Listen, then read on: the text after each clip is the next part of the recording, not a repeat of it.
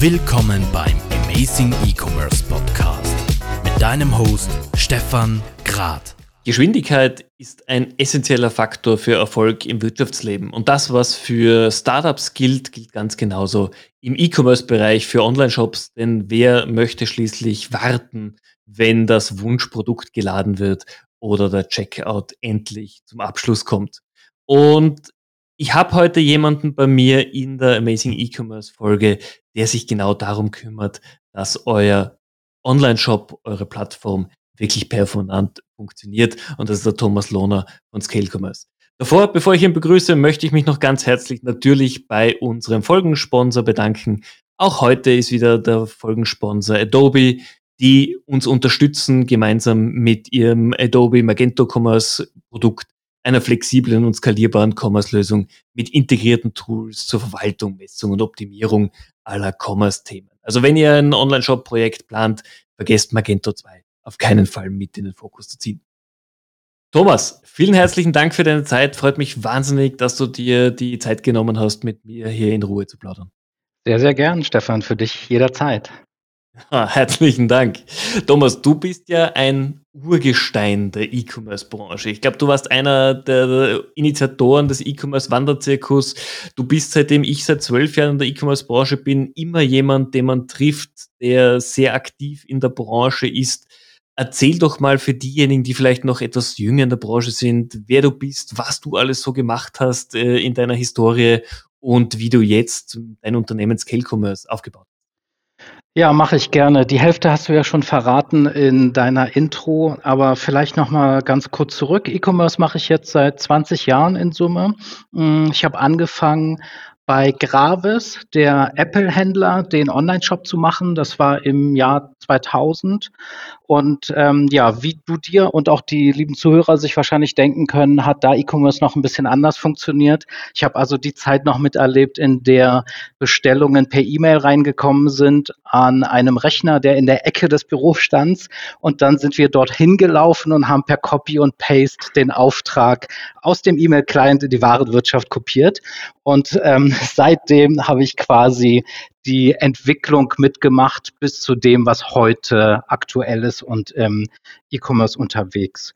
Ähm, das vielleicht so ein bisschen zur History. Ähm, was äh, ich heute mache mit Scale Commerce ist genauso wie du auch schon angesprochen hast. Ähm, wir kümmern uns um Performance. Wir sind eine Plattform für den Betrieb von PHP-basierten äh, Shop-Systemen. Äh, kleiner Rückexkurs zu dem Sponsor, also Magento 2 und auch andere PHP-basierte Systeme betreiben wir für unsere Kunden. Mm, und lass mich vielleicht einen Satz dazu sagen, warum wir das tun. Und ich glaube, daraus wird auch ganz klar, was unsere Philosophie ist. Ähm, und zwar geht es darum, dass wir beobachten, Technologie wird immer komplexer im E-Commerce und der Betrieb von dem Online-Shop wird auch immer komplexer. Und wir sehen, dass ein immer größerer Teil der Ressourcen und damit auch des Budgets verbraucht wird, um bei dem Thema Technologie sozusagen bleeding edge äh, zu bleiben. Ähm, auf der anderen Seite ist es aber so mal einen Schritt zurückgedacht, wenn ich Online-Shops betrachte aus der Kundenperspektive, also Thomas und Stefan möchten Turnschuhe kaufen, dann ist uns doch ehrlich gesagt relativ wurscht, wie komplex die Technologie ist und auch was genau dahinter steckt. Ja, also ob das jetzt in der Cloud ist oder nicht, ist für uns nicht relevant. Für uns ist relevant, sind die Produkte da, die wir mögen? Fühlen wir uns wohl in dem Shop? Lädt er schnell oder lädt er nicht schnell? Wie fühlen wir uns als Kunden? Welche Features habe ich in dem Shop? Und mit dieser Argumentation sind wir hingegangen und haben gesagt, das Ziel von Scale Commerce ist, dass wir diese Komplexität der Technologie von unseren Agenturpartnern und von unseren Kunden ein Stück weit weg abstrahieren wollen. Wir kümmern uns einfach darum und das bringt unseren Kunden und unseren Partnern und den Entwicklern die Freiheit, dass sie sich um das wirklich aus unserer Wahrnehmung Wesentliche eines Online-Shops zu kümmern, nämlich die Features, den Inhalt, also das, was wir alle Content äh, nennen. Damit kannst du den echten Wettbewerbsvorteil herausarbeiten gegenüber deinen Mitbewerbern und eben gar nicht so sehr mit der Technologie.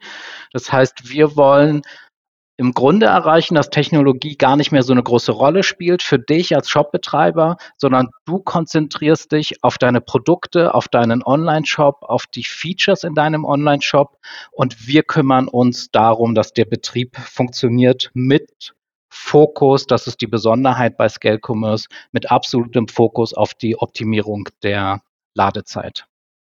Mhm.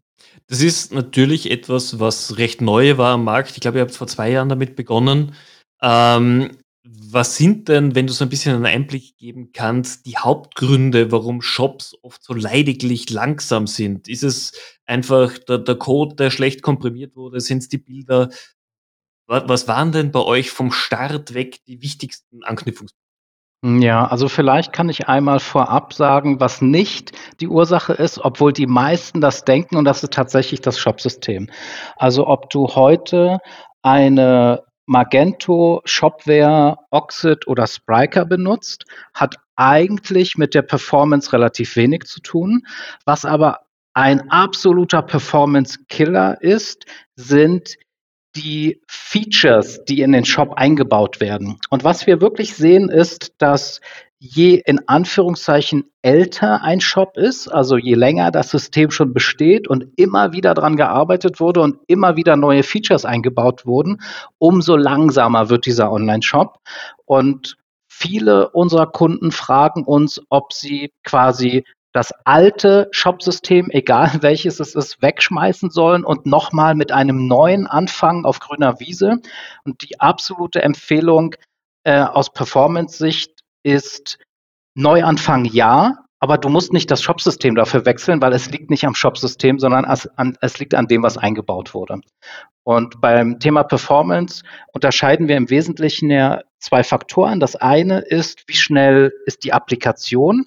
Also wie lange bleibt quasi die, das Browserfenster weiß, nachdem du die Adresse eingetippt hast, bis du was zu sehen bekommst. Das nennen wir Time to First Byte. Und hier hängt es wirklich davon ab, wie schnell ist die Applikation, wie schnell ist der Server, ähm, wie viele Datenabfragen, äh, Datenbankabfragen werden gemacht äh, und so weiter. Und wenn das Thema erledigt ist, dann gibt es noch ein komplett davon unabhängiges zweites Thema im Bereich Performance und das ist die On-Site-Performance, also die Ladezeit im Browser. Ähm, hier spielt eine ganz große Rolle, dass äh, Google Messwerte festgelegt hat, die sie Webcore Vitals nennen. Und diese Messwerte haben Einfluss auf das Ranking des Online-Shops bei Google. Und das sind Themen, die alle im äh, im Template, äh, nenne ich es jetzt mal, oder in JavaScript, also im Browser, in der Browserladezeit passieren. Das heißt, es ist gar nicht so simpel, wenn ein Kunde zu uns kommt, dass wir irgendeine Art von Checkliste abarbeiten und danach ist der Online-Shop schnell, sondern wir müssen wirklich relativ im Detail auseinander ähm, äh, äh, fummeln oder analysieren, was sind genau die Bottlenecks im Bereich der Applikation und was sind genau die Bottlenecks im Bereich der äh, der Ladezeit im Browser und daraus ergeben sich dann Maßnahmen. Okay. Jetzt hast du hier etwas wahnsinnig Spannendes für mich angesprochen, was ich einfach auch oft erlebe bei unseren Kunden. Ähm, der Kunde beschwert sich, Shop ist zu langsam, es funktioniert nicht wirklich und automatisch hat sich in den Köpfen eingesetzt, okay, ich muss das Shopsystem wechseln. Ist das Shopsystem schuld, ähm, aber du hast ja auch hier gesagt, es ist per se nicht das System schuld, sondern man hat einfach das System zugemüllt mit, mit Daten, mit Plugins, mit Features, die nie aufeinander wirklich abgestimmt waren. Ja, absolut. Ähm, ist das so ja, richtig? Ja, genau. Ähm, ich weiß nicht, wie es dir geht, aber ich habe noch nie einen Shop-Relaunch erlebt, in dem der Kunde gesagt hat, wir schmeißen alle Features, die es jetzt gibt, weg und fangen nochmal von vorne an. Die Realität ist in Wirklichkeit so, dass der neue Shop pauschal erstmal alles können muss, was der alte auch kann, plus eine beliebige zusätzliche Wunschliste an neuen Features. Und das ist der Punkt, an dem das System mindestens mal für den Bereich Performance krankt. Ja. Ähm, ich, äh, ich beschreibe Features in Online-Shops auch oder ich vergleiche Features in Online-Shops auch gerne mit äh, Haustieren. Ja. Je länger du das Feature hast, umso mehr wächst es dir ans Herz und umso weniger kannst du dir vorstellen, ohne dieses Feature zu leben.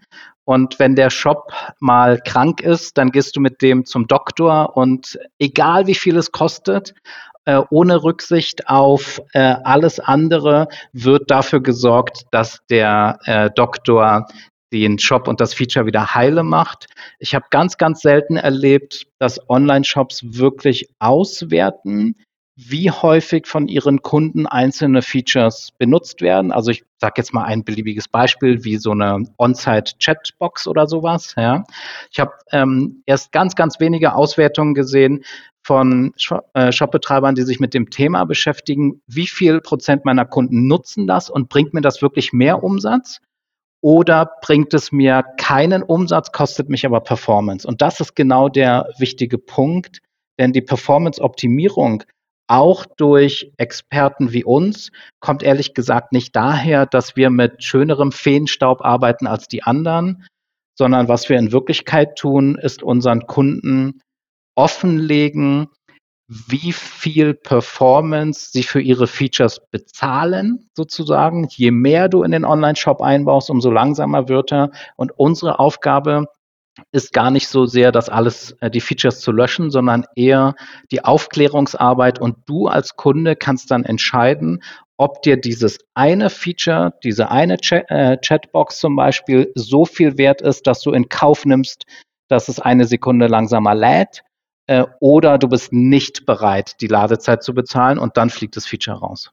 Was sind so typische Features, äh, die in Online-Shops inkludiert sind, wo, wo ihr nach eurer Analyse sagt, der Kunde mag sich wunderbar freuen damit, aber es funktioniert einfach nicht? Mhm. Da gibt es im Grunde zwei ähm, Varianten. Das erste sind tatsächlich Features, die sichtbar sind für den Endverbraucher, also sowas wie eine Chatbox oder ähm, Wunschlistenfunktionen oder Vergleiche zwei Produkte und so weiter. Ähm, es gibt auf jeden Fall Online-Shops, die davon profitieren. Je nach Branche und Zielgruppe kann das irre viel bringen. Es kann aber auch passieren, dass keiner deiner Kunden das anklickt.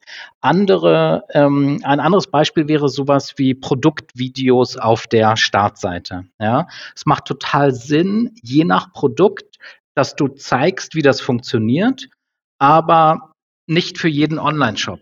Auf der anderen Seite kostet das Performance. Das ist die eine Sorte. Es gibt dann aber noch eine eher unsichtbare äh, äh, unsichtbare Features oder unsichtbare Performance-Fresser und das sind die Affiliate- und Tracking-Pixel. Ich erlebe ganz, ganz häufig, dass wir gemeinsam mit unseren Partnern, mit Agenturen Relaunches machen, dem Kunden quasi den neuen Online-Shop übergeben und der ist mega schnell. Google Lighthouse alle Tests bestanden und vier Wochen später gucken wir uns den gleichen Online-Shop nochmal an und auf einmal ist in Google Lighthouse bei Mobile alles rot. Und was wir dann feststellen, ist, dass über den Google Tag Manager 80 äh, JavaScripte eingebunden wurden von verschiedenen Tracking-Dienstleistern oder Affiliate-Partnern. Und an dieser Stelle ist wirklich der Google Tag Manager Fluch und Segen zugleich. Ja. Äh, der Google Tag Manager bringt den Vorteil, dass du als Shopbetreiber, ohne mit den Entwicklern sprechen zu müssen, eigene JavaScript-Funktionalität äh, mit einbauen kannst. Und gleichzeitig hat der Google Tag Manager den Nachteil, dass du eben ohne mit den Entwicklern zu sprechen eigene Funktionalität einbauen kannst. okay, also das heißt, es verleitet auch technisch weniger versierte Leute einfach dazu, simpel gesagt hineinzupfuschen, ohne sich wirklich zu überlegen, was für, was für langfristige Folgen hat das dann auch. Absolut. Und genau das ist auch der Grund, weshalb ich sage, unsere Dienstleistung ist ehrlich gesagt gar nicht so sehr Geheimwissen oder Raketentechnologie, sondern wir machen für viele Online-Shops zum ersten Mal sichtbar, wo wird denn die Zeit verbraucht. Und dann entscheiden wir gemeinsam, ob wir die Zeit da bewusst verbrauchen wollen an dieser Stelle oder ob diese Stelle umgebaut werden soll oder rausfliegt. Sehr spannend. Ähm, wenn, ich meine, wir, wir kennen das aus vielen Systemen, dass natürlich einfach sehr viel, viel Plugins hochgeladen werden, sehr viele Tools hineingeladen werden. Ähm, Gibt es etwas, wo man als Händler selbst, vor allem für kleinere Händler, die vielleicht eure Dienstleistung noch nicht in Anspruch nehmen können, aber wo du ihnen ein paar Ratschläge geben kannst, wie sie ihren Shop am besten optimieren oder welches Thema für sie wirklich am meisten Augenmerk äh, bedarf? Also meine Grundregel ist da offen gesagt, an der Stelle weniger ist mehr. Ähm, ich weiß nicht, ob ich mir damit mehr Freunde oder mehr Feinde mache, aber wenn ich nochmal einen Schritt zurückgehe und ich überlege mir aus Kundensicht, was möchte ich an einem Online-Shop sehen, dann finde ich es auch aus Kundensicht viel attraktiver, wenn der Shop simpel ist, als wenn er überladen ist mit tausend Features, weil ich gehe nicht auf deine Webseite, weil ich gucken möchte, wie schön deine Webseite ist, sondern ich besuche deine Webseite, weil ich ein T-Shirt kaufen möchte. Und alles, was mich daran, ich will jetzt nicht sagen hindert, aber was mich davon ablenken könnte, das würde ich als Rat an die Shopbetreiber rausschmeißen und alles, was fördert, dass wir beide ein T-Shirt kaufen, das darf drin bleiben. Also ich würde gar nicht so sehr angucken, was hat denn jetzt eine Zalando für Features und was hat denn mein Mitbewerb für Features und diese Features muss ich jetzt unbedingt nachbauen. Ich glaube, dass das nicht der richtige Ansatz ist, sondern ich würde mir stattdessen überlegen, nachdem ich meine Mitbewerber angeschaut habe, wie kann ich es den Kunden in meinem Shop einfacher machen als beim Mitbewerb? Wie kann ich meinen Shop einfacher gestalten als der von meinem Mitbewerb, anstatt dass ich den Mitbewerb nachbaue? Das ist, glaube ich, etwas, was ein, ein sehr gutes Wort ist, weil viele holen sich Inspiration natürlich beim Mitbewerb, bei Zalando, bei Amazon, ganz klar. Und man möchte ja so viel wie möglich an coolen Features nutzen. Ich bin ja selber so. Natürlich, wenn ich coole Features sehe, coole Tools sehe, denke ich mir, ah, das wäre schön für einen Shop und das würde ganz gut passen. Aber wie du sagst, weniger ist mehr. Es geht darum, den Kunden ein gutes Gefühl zu geben, auch die Technologie dahinter nicht zuzumüllen und somit einfach einen, einen sauberen Shop auch am Laufen zu halten. Ja, absolut. Ich sehe ganz häufig Shops, die so überladen sind und manchmal weiß ich, weiß ich nicht, ob es tatsächlich der Shopbetreiber ist, der, der denkt, je mehr er einbaut, umso besser und umso attraktiver wird der Shop oder ob es vielleicht auch an der Stelle ein Stück weit nicht so eine tolle Beratung gab, von eben den Plugins, die natürlich wollen, dass ihr Plugin gekauft wird und auch benutzt wird, aber an der Stelle vielleicht gar nicht so sinnvoll ist. Ich glaube, wirklich als Grundregel, wenn du das einbaust in deinen Online-Shop, was du wirklich brauchst, anstatt das, was du haben könntest, dann fährst du im, am Ende besser. Äh, gebe ich dir vollkommen recht und ist natürlich vor allem aus technologischer Sicht ähm, sehr viel sinnvoller. Jetzt hast du was angesprochen. Wir, wir haben momentan in der E-Commerce-Branche oder die E-Commerce-Branche hat generell im Jahr 2020 natürlich von den Gegebenheiten profitiert. Sie hat sich enorm weiterentwickelt. Es war, glaube ich, noch nie so einfach und kompliziert gleichzeitig in die E-Commerce-Branche zu starten. Ich habe viele Tools direkt auf Knopfdruck äh, SaaS-Tools. Ich habe aber eben auch von A bis Z hunderte Tool-Anbieter, von Marketing über Payment, über sonst was. Wie siehst du denn diese Entwicklung in der Branche? Du bist seit über 20 Jahren dabei.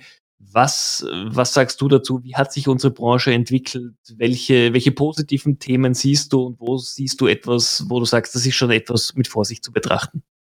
Ja, ähm, ich glaube, dass das eine Zielgruppenbetrachtung ist. Was du ansprichst, unter anderem ist ja äh, zum Beispiel das äh, Shopify-Phänomen. Ja.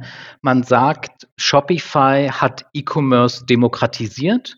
Und das stimmt insoweit, als dass für eine bestimmte Zielgruppe, für jemanden, der neu starten möchte, hat Shopify es geschafft, die Einstiegshürde so gering zu machen, dass jeder sofort anfangen kann. Es ist also viel, viel einfacher geworden, loszulegen, als es früher war. Und dieser Demokratisierungsprozess hat der Branche in Summe absolut geholfen. Gleichzeitig sehe ich aber auch, dass für die Zielgruppe im E-Commerce, die es ernst meinen, also die Shops, die schon dabei sind, wenn die heutzutage oder die schon auch äh, Umsatz machen und etabliert sind, wenn die heutzutage einen Relaunch machen wollen, wie zum Beispiel einen Shopsystemwechsel, weil ich hänge noch auf einem alten Produkt, für das der Support ausläuft und ich muss jetzt ähm, auf die neue Version wechseln oder ich will vielleicht komplett auf ein anderes Shopsystem, für die ist die Einstiegshürde nicht geringer geworden, sondern für die ist die Einstiegshürde immer noch hoch.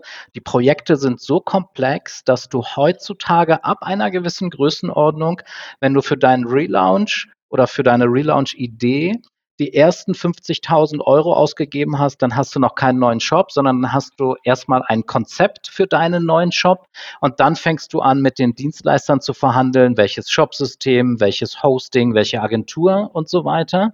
Und an dieser Stelle glaube ich, dass das, was Shopify gemacht hat für die Zielgruppe der Anfänger, das gleiche brauchen wir für die Zielgruppe der Shops, die es im E-Commerce im E-Commerce heute schon ernst meinen, ich würde mich freuen, wenn für die das Risiko eines Relaunches geringer wird. Stell dir vor, du bist in der, du bist in der Lage, in der Situation, nicht in der Lage, dass du dein Shopsystem wechseln möchtest und du hast ein Projekt zwischen 350 und 750.000 Euro vor dir. Dann überlegst du dir doch wirklich genau, ob das passt und du wägst auch ab, welches Risiko das mitbringt. Und wir haben es nicht geschafft bisher und ich glaube, unsere Branche, insbesondere wir als Dienstleister, wir müssen daran arbeiten, dass wir für unsere Lieblingszielgruppe, nämlich die Unternehmen, die schon im E-Commerce sind und die es ernst meinen, dass wir für die die Hürde genauso gering hinkriegen, wie Shopify es für die Anfänger geschafft hat. Das ist auf jeden Fall ein, ein Trend, den ich in unserer Branche sehe, nämlich dass die Projekte größer und komplexer und risikobehafteter werden. Und diesen Trend würde ich gerne umdrehen. Was würde es dafür brauchen, dass so ein System oder so eine Plattform auf den Markt kommt? Oder woran hängt es, anders gesagt? Ich glaube, dass es unter anderem auch daran hängt, dass die Dienstleisterstruktur in den letzten Jahren natürlich so gewachsen ist in unserer Branche, dass jeder auch irgendeine Art von Daseinsberechtigung weiter am Leben halten möchte. Und die Projekte, je einfacher sie werden, umso eher besteht auch die Gefahr, dass man sie ohne Partner selber realisieren kann. Wie zum Beispiel, ich habe ein neues Produkt, lass uns das einfach mal mit Shopify testen versus ich lasse mir von einer Agentur einen kompletten Online-Shop bauen. Und die Mitte zwischen Projekten, die neu realisiert werden oder die umgebaut werden und dem Komplexitätsgrad von denen, das ist das, wo, woran es vielleicht manchmal hapert. Das heißt, äh, hier ist einfach die Branche oder hier stehen sich einige in der Branche selbst noch im Weg, dass diese Revolution auch für bestehende Händler oder diejenigen, die tatsächlich ernsthaft E-Commerce betreiben, äh, sich einfach noch den nächsten Schritt gehen kann. Das ist zumindest mal mein Eindruck, aber mh, hm, vielleicht kann ich die Frage auch einmal an dich zurückgeben. Du bist ja genauso involviert und du bist auch ein absoluter Profi und bist auch eher auf der Dienstleister, äh, ähm, auf der Dienstleisterseite unterwegs. Wie siehst du das denn? Hast du das Gefühl, dass die großen Projekte eher komplexer werden oder eher einfacher werden? Was ist da deine, deine Erfahrung? Also meine Erfahrung ist definitiv, die großen Projekte werden immer komplexer, werden immer schwieriger und wie du sagst, sie werden auch immer langsamer.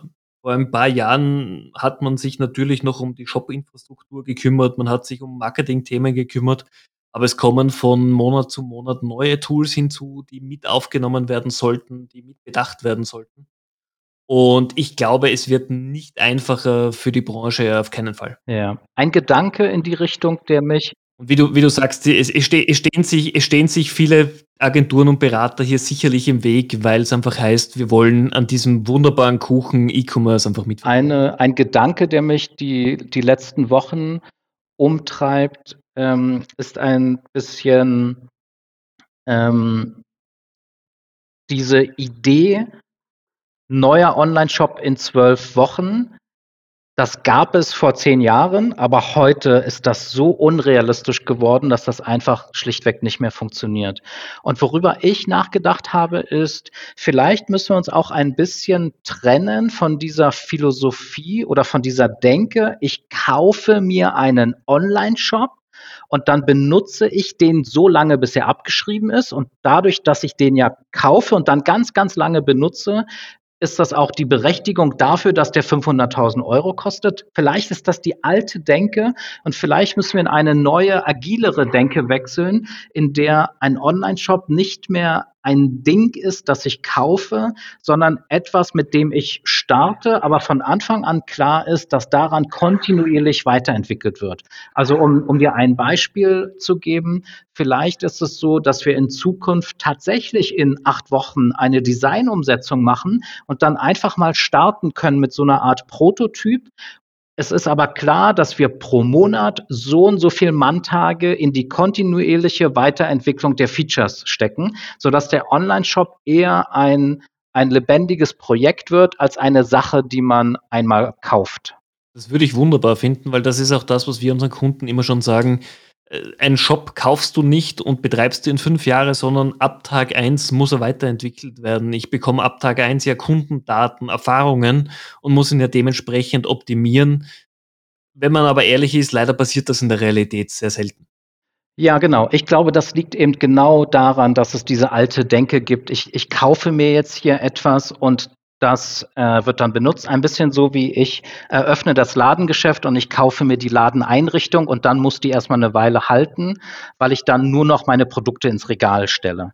Aber davon müssen wir vielleicht uns verabschieden, wenn wir den Trend umkehren wollen, dass die ernstzunehmenden E-Commerce-Projekte immer größer immer komplexer und damit leider auch immer risikobehafteter werden.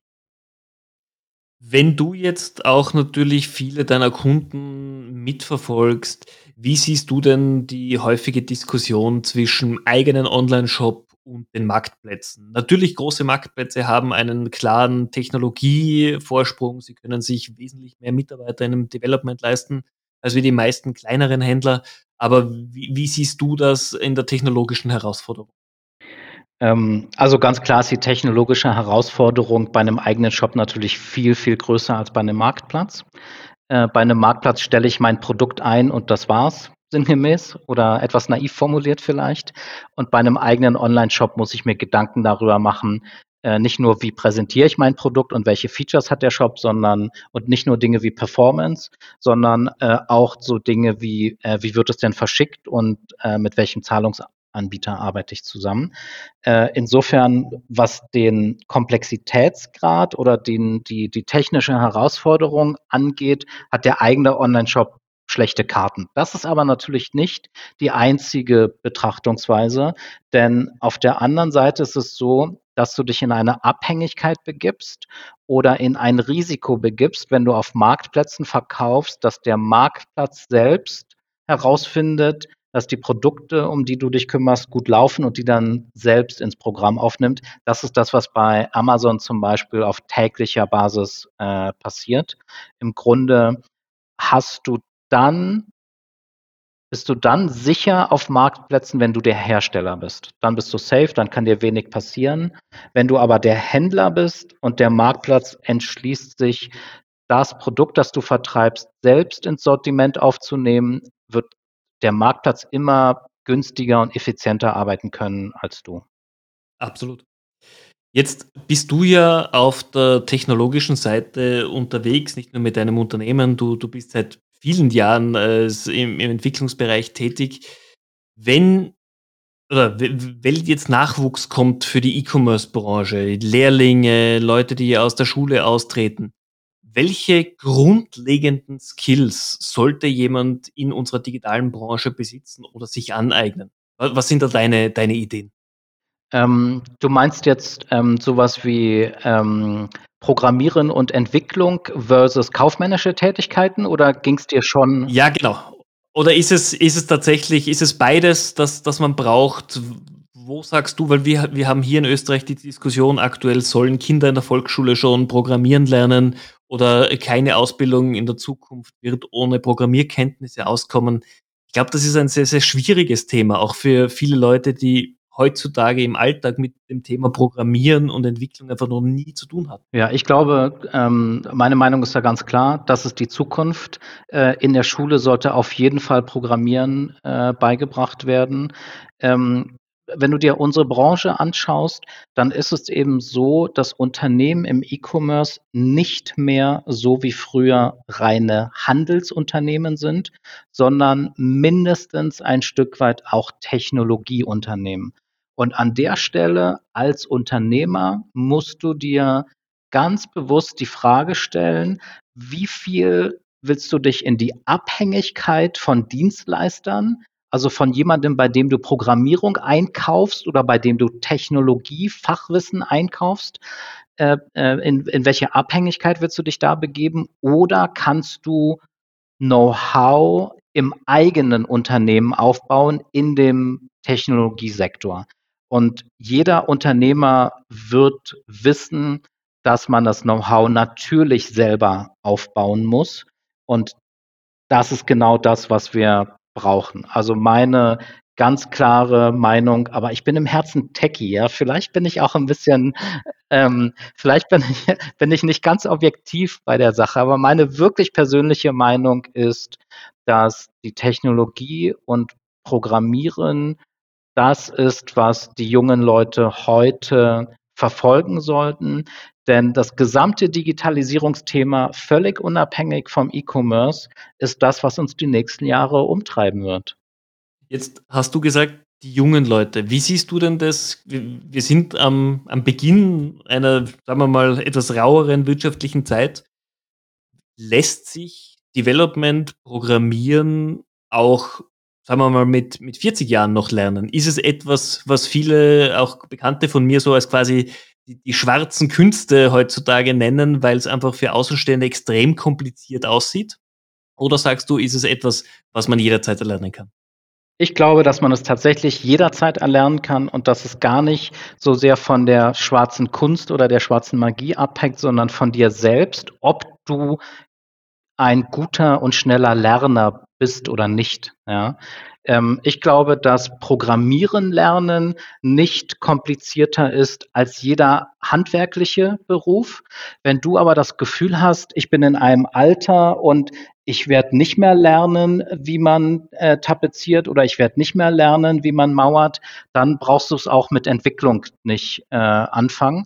Aber ähm, erst kürzlich saß ich im, im Taxi und da hat der Taxifahrer, als wir ein bisschen ins Gespräch gekommen sind, äh, mich gefragt, was ich beruflich mache. Und mittendrin hat er auf einmal gesagt, darf ich eine Karte von dir haben, weil ich will gerade programmieren lernen und vielleicht kannst du mir ein paar Tipps geben. Und der hat erzählt, er macht das einfach, er liest die Bücher, er probiert es aus und er arbeitet sich da einfach ein. Also ich glaube, jeder kann es lernen, in Klammern, unter der Voraussetzung, dass du generell ein Typ bist, der auch dazu lernen möchte und kann. Das ist, das ist auf jeden Fall etwas, was, glaube ich, wahnsinnig wichtig ist. Man muss dazu bereit sein, man muss offen sein und man muss sich auch selbst Dinge einfach über Bücher, Tutorials und ähnliches äh, beibringen und einfach mal probieren. Ich glaube, durch, durchs Probieren kommt man auf die meisten Themen. Genau. Und dann gibt es ja noch ähm, die Betrachtungsweise, dass du natürlich nicht dich heute Abend entscheiden kannst, ich werde jetzt Programmierer, äh, ich kaufe mir drei Bücher und äh, im nächsten Jahr verdiene ich 100.000 Euro, weil ich einen geilen Job gefunden habe, sondern du brauchst natürlich trotzdem ein paar Jahre Berufserfahrung und du musst einfach dranbleiben, genauso wie in anderen, in jedem anderen Beruf auch. Nicht umsonst sind, gehen die äh, Lehrberufe drei Jahre. Ja? Es hat nichts damit zu tun, äh, wie kompliziert die im Detail sind, sondern es hat viel mehr damit zu tun, dass du ein äh, gewisses Pensum an Übung und Training brauchst, bis du in dem Thema fit genug bist, als dass du das eigenständig äh, stemmen kannst. Ich würde ganz gerne zum Abschluss des Podcasts nochmal auf einen Punkt äh, kurz eingehen, den du davor erwähnt hast, nämlich, dass viele Händler oder auch Hersteller inzwischen versuchen, sich Know-how intern aufzubauen, Entwickler, Entwicklungsabteilungen aufbauen, E-Commerce-Abteilungen aufbauen, weil sie einfach nicht mehr einem Dienstleister, einer Agentur oder wem auch immer permanent ausgeliefert sein wollen. Und du hast viel Einblick in die Branche, du kennst viele Kunden. Hättest du ein, zwei Ratschläge, was man wirklich machen soll, wenn ein Old Economy Unternehmen sagt, wir wollen jetzt intern Know-how aufbauen, haben aber noch nichts davon in-house? Wie, wie können wir vorgehen? Also mein Tipp wäre, eine gesunde Portion an Pragmatismus mit reinzubringen. Es bringt absolut keine Punkte, ähm, dass du jetzt als Unternehmer sagst, äh, ich habe im Podcast gehört, wir müssen das Know-how selber äh, haben. Jetzt gründen wir eine äh, technische E-Commerce-Abteilung, bestehend aus acht Leuten und lernen alles from scratch. Das ist, glaube ich, Quatsch. Ähm, was du machen solltest, ist dir wirklich überlegen, wer als Dienstleister kann dir Starthilfe geben, damit du so schnell wie möglich marktreif wirst, äh, Time to Market an der Stelle wirklich optimieren und dann schaust du dir an, welche Teile oder welche Prozesse können wir zukünftig mit eigener äh, Mannschaft oder mit eigenem Know-how abbilden und welche Teile kaufen wir zukünftig ein. Und ich glaube, dass du das wirklich relativ simpel im täglichen Betrieb erkennen wirst, welche, welche Prozesse Sinn machen, in-house zu holen und bei welchen es auch zu kompliziert ist, sie ähm, nachzubilden. Und ich glaube, dass es viel mehr darauf ankommt, dass du von Anfang an einen Partner und einen Dienstleister findest, der für diese Idee offen ist, dass du nicht jede einzelne geleistete Stunde bei diesem einen Dienstleister einkaufst, sondern dass der dich auch ein bisschen trainiert mit der Zukunftsperspektive, Hilfe zur Selbsthilfe, damit du später Dinge auch alleine machen kannst. Und das heißt nicht, dass du jetzt einen Dienstleister ausquetschst und danach brauchst du den nicht mehr, sondern es geht vielmehr darum, offen miteinander zu sprechen und einen Sinn, eine sinnvolle Aufteilung der Aufgaben zu finden. Ich glaube, dass das für die Zukunft ähm, gut wäre. Also wirklich einen Partner einfach für die nächsten Jahre zu finden, mit dem man sich auch offen und ehrlich austauschen kann. Genau, das Wort Partner, ähm, es ist sehr schön, dass du das so genannt hast, weil genau das habe ich gemeint. Weg von der, ich bin der Auftraggeber, du bist der Auftragnehmer und deswegen musst du machen, was ich dir sage, weil ich zahle ja die Rechnung, hin zu einer echten Partnerschaft, in der man gemeinsam überlegt, was ist die sinnvollste Lösung, um an das Ergebnis zu kommen. Und am Anfang ist es natürlich so, dass der Dienstleister mehr machen wird, aber im Laufe der Zeit wird das einfach ähm, äh, umschwenken. Abschließend noch eine Frage. Wie siehst du die Entwicklung unserer Branche in den kommenden zwölf Monaten? Was glaubst du, werden die nächsten Trends sein, die wir in diesem Jahr jetzt erleben werden? Ich weiß ehrlich gesagt nicht, ähm, weil unser Jahr so verrückt war, ob sich Trends herausbilden lassen. Das eine, wo ich mir aber sicher bin, ist, dass durch die Pandemie gerade die E-Commerce, die, Digitalisierung im Onlinehandel, also E-Commerce, vorangetrieben wurde. Die Geschwindigkeit hat sich erhöht. Und ich glaube nicht daran, dass das wieder nachlässt, wenn Corona irgendwann vorbei ist. Kürzlich hat jemand zu mir gesagt, wir haben gerade so viel zu tun und die Welt ist so verrückt. Ich freue mich drauf, wenn Corona vorbei ist, dann wird es im E-Commerce wieder normal. Und ich glaube nicht, dass das passieren wird, weil ich glaube, dass jemand, der jetzt vielleicht auch gezwungenermaßen gelernt hat, dass das Katzenstreu auch in die fünfte Etage gebracht werden kann, der wird in Zukunft nicht mehr sagen, ab morgen trage ich das wieder selbst, sondern der wird das auch weiterhin online bestellen und sich auch weiterhin äh, liefern lassen. Natürlich wird die Situation sich wieder ändern, aber ähm, ich glaube, dass, die, dass das Volumen an E-Commerce nicht abnehmen wird nach Corona. Nein, ganz und gar nicht. Und es wird einfach auch spannend zu sehen, welche, welche neuen Möglichkeiten sich dadurch geben, welche neuen Kundenkreise auf den E-Commerce-Zug aufspringen. Also ich glaube, wir haben alle das Glück, in einer, in einer sehr spannenden und auch wirtschaftlich starken Branche zu arbeiten. Absolut. Wenn du jetzt wirklich noch einen technischen Trend äh, hören möchtest, zu dem ich eine Meinung habe, Sehr gerne. dann lass uns kurz über das Thema ähm, PWA sprechen.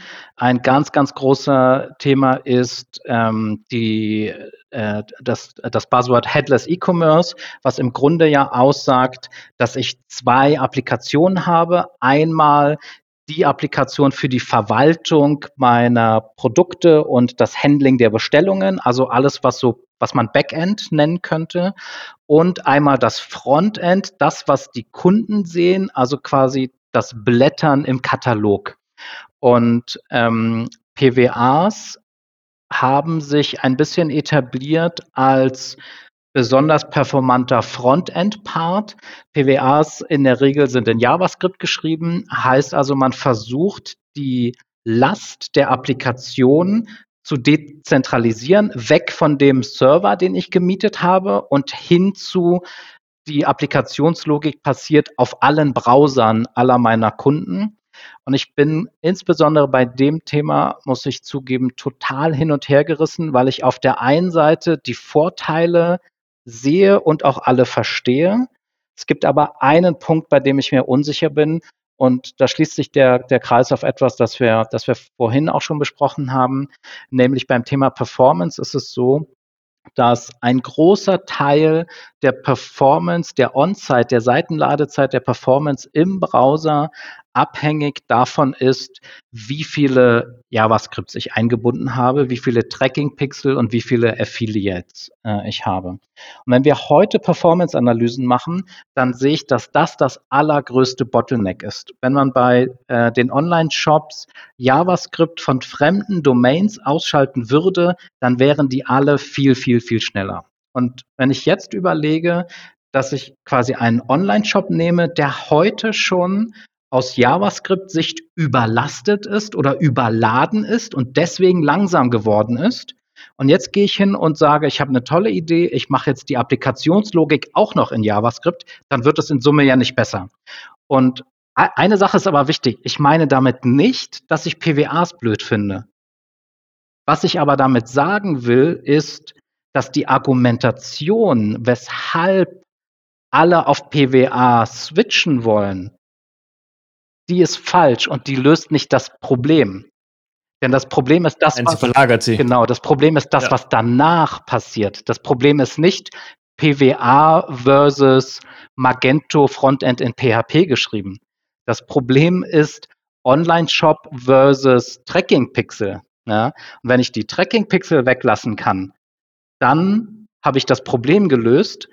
Wenn ich aber das Frontend tausche in eine PWA und dann den Google Tag Manager wieder genauso voll lade wie vorher, dann wird es nicht besser, sondern dann wird es eher schlimmer. Und das ist ein Trend, den ich vorsichtig betrachte und ich will es wirklich nochmal wiederholen. Damit meine ich nicht, dass ich PWAs für die falsche Lösung halte, aber ich sehe, dass sie im Markt eingesetzt werden, um das falsche Problem zu lösen.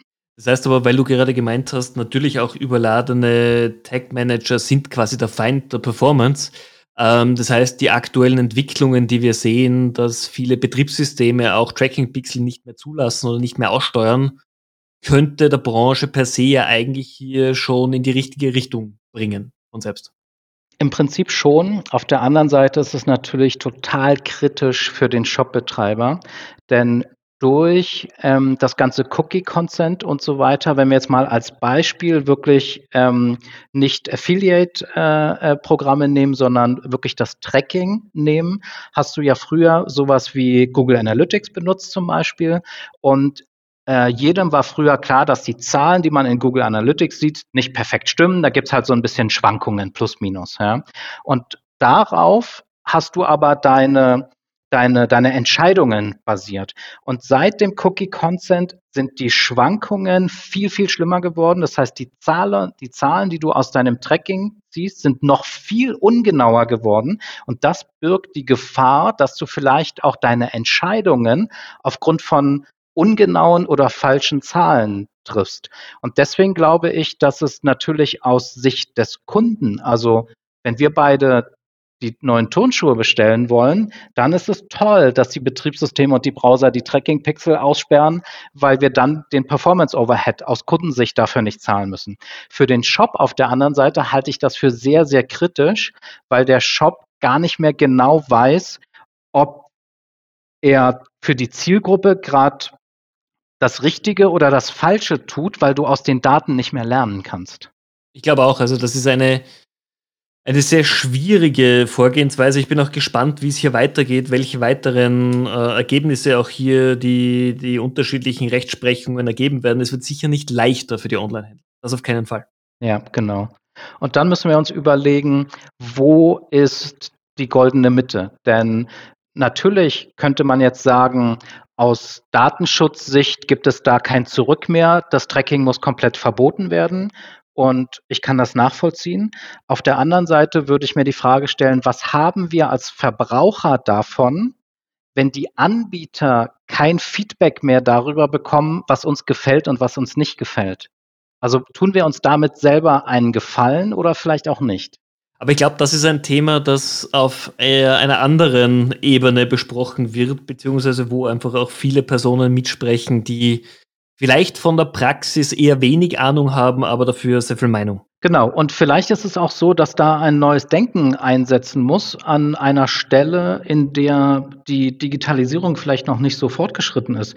Denn wenn ich ein Ladengeschäft habe, dann kann ich beobachten, ob meine Produkte äh, gemocht werden oder nicht. Ja, also die, die Frage stellt sich da niemand. Aber im Onlinehandel ist das anders. Da brauche ich ein gewisses Maß an Tracking, um überhaupt als Händler sehen zu können, bin ich auf dem richtigen Weg oder habe ich mir hier Sachen ins Regal gestellt, die für meine Kunden uninteressant sind. Absolut. Thomas, wir sind am Ende des Podcasts dieser Folge angekommen. Ich möchte mich ganz, ganz herzlich bedanken für den super spannenden Austausch mit dir. Hat wirklich viel Spaß gemacht. Wir sind auf einige sehr spannende Themen eingegangen. Und ich bin sicher, wenn jemand von den Zuhörern lernen möchte, wie er seinen Shop nicht nur performanter bekommt, sondern welche zukünftigen Trends auf ihn zukommen, darf er sich sehr gerne an dich wenden. Jederzeit. Vielen Dank auch dafür, dass du mich eingeladen hast. Mir hat es irre viel Spaß gemacht. Das freut mich. Liebe Zuhörer, ich hoffe auch für euch war diese Folge wieder super spannend. Wenn ihr Fragen an Thomas habt, wendet euch gerne an ihn. Ich werde sein LinkedIn-Profil natürlich auch in den Show Notes mit verlinken. Wenn ihr auch Freude am Amazing E-Commerce Podcast habt, meldet euch bei uns. Wir würden euch freuen, wenn wir Feedback von euch bekommen und wenn ihr uns einen Gefallen tun wollt, bewertet uns mit 5 Sterne auf iTunes. In diesem Sinn, ich wünsche euch einen sensationellen Nachmittag und bis bald.